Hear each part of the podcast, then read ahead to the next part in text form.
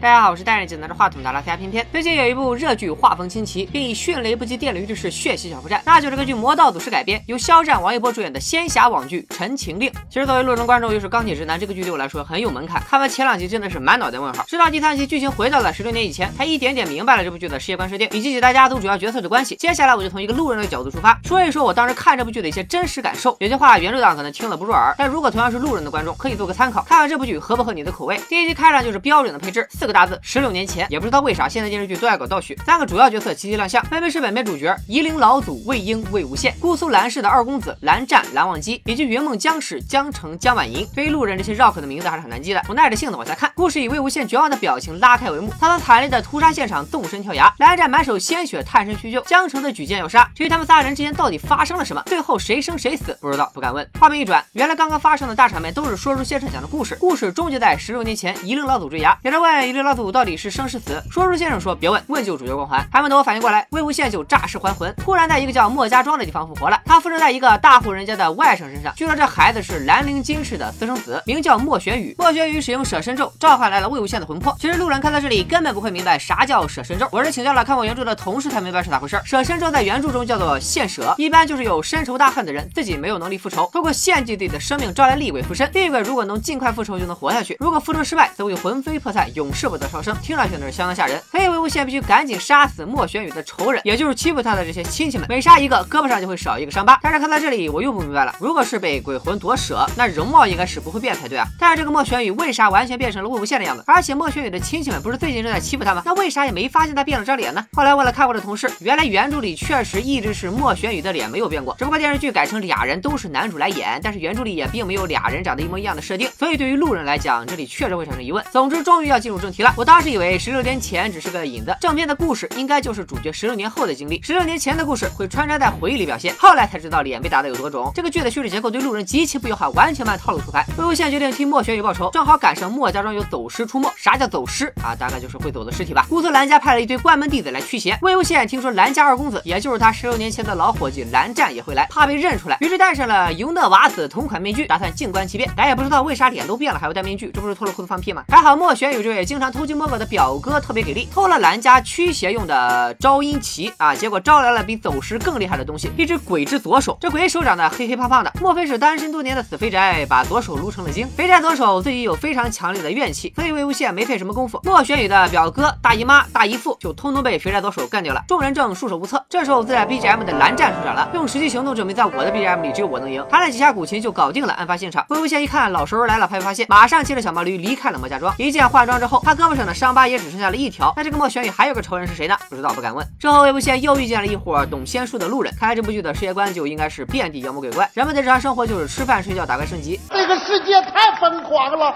魏无羡碰上的这伙人正要去山里夜猎，像我一样的路人观众肯定也不懂啥叫夜猎，剧里也不给解释，难道是晚上去打猎？我只好再去请教同事，原来是指猎杀一些妖魔鬼怪啥的。魏无羡凭借多年修为，在一群游客玩家里脱颖而出，率先发现了在这座山坐的是村民们侍奉了很久的食魂天女。咱一个路人也搞不懂食魂天女是个啥，就是觉得既然会跳舞，叫无法天女好像也挺合适。让我来！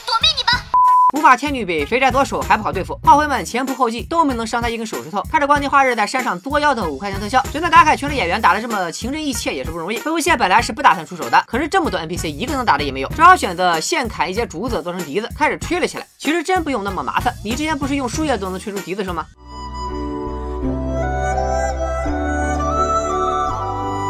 一开始我还以为他和蓝湛一样是用声波攻击，结果无法天女屁事没有，说时迟那时快，又一个狠角色登场，鬼将军温宁，好像是魏无羡十六年前的手下，现在已经成了会走的尸体。原来吹笛子不是攻击技能，而是个召唤技能，但是我又不明白了，明明是魏无羡自己召唤出的温宁，他自己看到以后反而很惊讶的样子。难道说这个召唤术是随机招人的吗？再次请教同事得知，还真是这样，就是召唤离自己最近又最能打得来。他也没想到召唤出熟人，所以惊讶。但是路人肯定不会知道这个设定，对吧？温宁凭借一己之力就可以用光全剧组的粉底以及安多福超。大只用的美瞳，实力 cos 了一回昆池岩的女鬼，武器呢又是两条又长又粗的大铁链子，cos 了仙女座圣斗士的幸运锁链。这古法天女也被当场 KO，魏无羡却发现只是幻象，似乎是有人故意布置，为了引他出来。蓝湛和江澄也来了。开篇我们提过，江澄本来是想杀死魏无羡的，虽然不知道为什么，但是这么多年过去了，他还是毫不犹豫的向魏无羡下手了。江澄有一条法力无边的鞭子，正常一鞭子就能抽出附在人身上的魂魄，结果魏无羡中了鞭子，啥事也没有，拍拍屁股爬了起来，大概是因为他是现舍不是鬼附身吧。但是之后他又自己倒了下去，还说要是能回到十六年前该多好啊！然后就跟导演听到了无限许愿似的，屏幕上再次出来四个大字：十六年前。这我就很迷了，感情这部剧十六年前的故事才是主线。说到这里，他正式开始介绍起了世界观设定。在这个修仙世界有五大家族，分别是云梦江氏、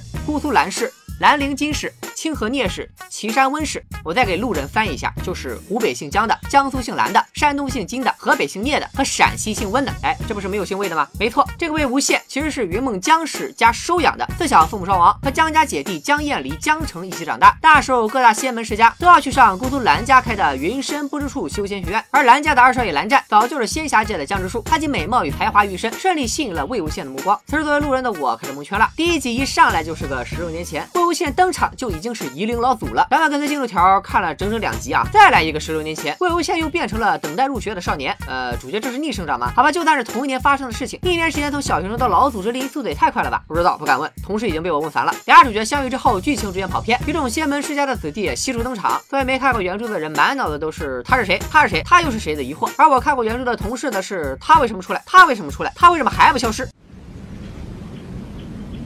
据说这个叫温情的是原著里只出现了几章的角色，如今把阿苗助长破格提升为女主，可能在喜欢小说的姑娘们眼中，这就是个一千瓦的大电灯泡，怎么哪有事哪到？我觉得好多原著粉喷这部剧，就是因为剧方强行把女配改成女主，不尊重原著。老实说，这不是常规操作吗？只拍兄弟情这剧能过审吗？要我说，这剧还真就是奔着讨好原著党拍的，对于路人才是极其不友好。像我这样没看过原著的人，真的是很难入坑，除非有人带着边看边给我解释。我来简略说一下后面的剧情吧，大概就是魏无羡和蓝湛打架，魏无羡和蓝湛受罚，魏无羡和蓝湛一起上课，魏无羡。和蓝湛一起上路，魏无羡和蓝湛与反派做斗争，差点没牺牲。他们的感情逐步升温，榜胎结局肯定是两个人过上了没羞没臊的幸福生活才怪。那是原著好吗？电视剧这么拍，怎么可能过审？既然已经得罪了粉丝，我也不怕多说几句了。除了对路人有些不友好之外，这部剧的特效大概也只有五分到五块的投资区间。像一棵海草，海草，海草，海草，随波飘摇，海草，海草，海草，海草，浪花里。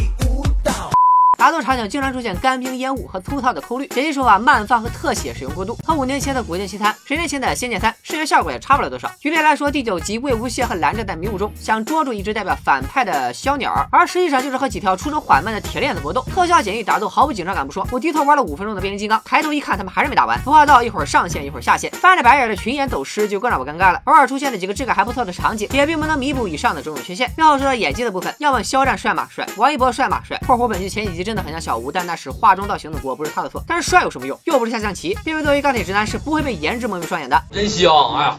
在配音统治国产影视剧半壁江山的市场状况下，他们俩的配音分别是配音界的御用男主陆之行和边疆，这让我时常看着看着就会有一种演员本人没有配音演技好的感觉。别骂我，我也有求生欲，骂我就是配音太优秀的锅。除了两位男主，一些 NPC 角色的演技就更是堪忧，大部分都是脸部肌肉用力过猛，凶狠之中总有一丝滑稽。当然，对剧情和角色慢慢熟悉之后，我也慢慢香了起来。后续两位主演和配音的契合度确实有所提升，虽然吐槽了不少，但客观讲，《陈情令》算不上是什么烂剧，至少偏偏看了这么多集，依然津津有味。所以在这里推荐和我一样，从来没看过原原著或者动画。的路人观众直接从第三集十六年前他们上学开始看，就不会和我一样一脸懵了。目前该剧播了也有些日子了，豆瓣评分已经从最低时的四点五涨到了六点四，似乎有逆袭的趋势。片月也会持续关注这部剧的动态，随时和大家分享。好了，感谢大家观看今天的视频，别忘了一键三连，多多收藏。拜了个拜。